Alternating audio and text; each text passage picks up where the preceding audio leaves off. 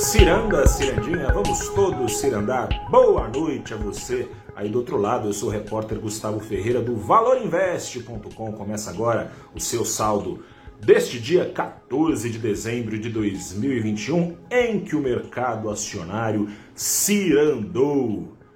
Você deve estar lembrado, deve estar lembrado da virada do ano passado para este ano, ali de novembro em diante, até os primeiros meses do ano com maior frequência, que a rotação das carteiras, essa expressão ganhou popularidade no mercado financeiro. O que, que era isso? Era o nome que batizava o movimento de investidores mirando a inflação dos Estados Unidos, mirando a antecipação da alta de juros por lá, rodando, rodando a sua carteira como? Se desfazendo então das ações ligadas à tecnologia que tanto subiram e muito mais do que o simples privilégio dado às atividades eh, digitais em relação às analógicas que dependem de mobilidade social subiu muito mais do que essa condição é, facilitada do universo digital na pandemia,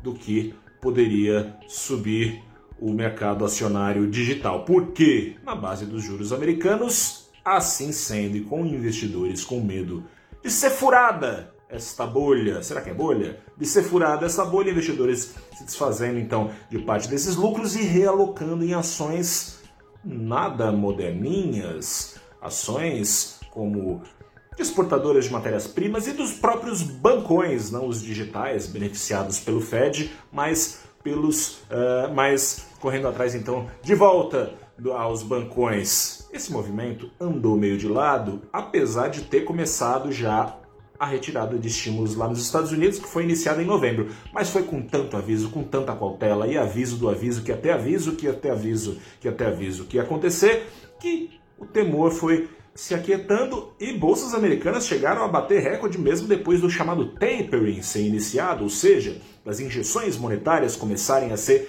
diminuídas, previstas ainda previstas para acabarem por completo em julho do ano que vem, para aí sim está aberto o caminho para alta de juros nos Estados Unidos.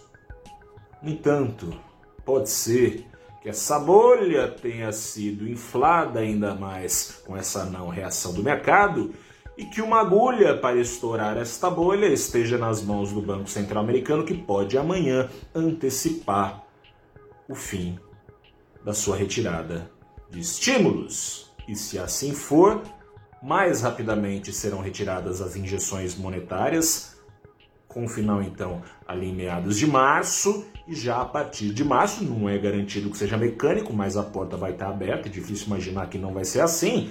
Já a partir de março, juros americanos podem subir. Com esse temor de volta ao imaginário do mercado, quando eu falo do mercado dos seus participantes, os investidores, com esse temor de volta ao imaginário geral, a rotação se andou de novo, voltou então o mercado a dar mais é, atenção às ações ditas tradicionais, caso dos bancões, em detrimento então das ações que podem desinflar, caso a bolha, caso haja, né? Bolha a gente só sabe que tinha quando estoura e aí já é tarde. Caso é, as ações digitais passem a desinflar, já desinflou um pouquinho nesta sessão. E o Ibovespa o Ibovespa foi até que beneficiado por essa rotação. Ações de bancões subiram hoje, impediram uma queda ainda maior, enquanto as outras ações dependentes de juros baixos, caso no Brasil não tem Facebook, não tem Netflix, aqui é tão não adiantado o negócio que o que tem de creme de la creme da, da digitalização é banco também, só que banco digital. Apanharam essas ações, o Ibovespa caiu só 0,58%. Não foi dia só de atenção ao Banco Central americano, porque teve ata do Banco Central do Brasil, não trouxe novidade nenhuma, reforçou que os juros devem subir para conter a inflação até a casa dos 12 ou 13%, ainda está ali nos 9,25% ao ano, ou seja, tem chão para a Selic subir e preocupa quando a gente olha o ritmo do dólar. Já são quatro pregões, quatro pregões em série com investidores sabendo que a Selic vai subir mais do que os investidores vinham supondo, o que joga a favor de queda do dólar. Imagine só se não tivesse essa noção há quatro pregões. Com isso em mente, o dólar não para de subir. Tocou hoje o patamar mais alto desde abril, foi aos R$ 5,69. Dá mostras da missão árdua que terá o Banco Central pela frente para equiparar o nível de juros ao nível de risco assimilado pelos investidores, seja por causa da retirada de estímulos do Banco Central dos Estados Unidos e seja por causa da farta do farto oferecimento de riscos oferecidos pelo Brasil com destaque ao risco fiscal. Sou Gustavo Ferreira, repórter do Valor Invest. Fico por aqui, conto com você na próxima. Até lá e tchau, tchau.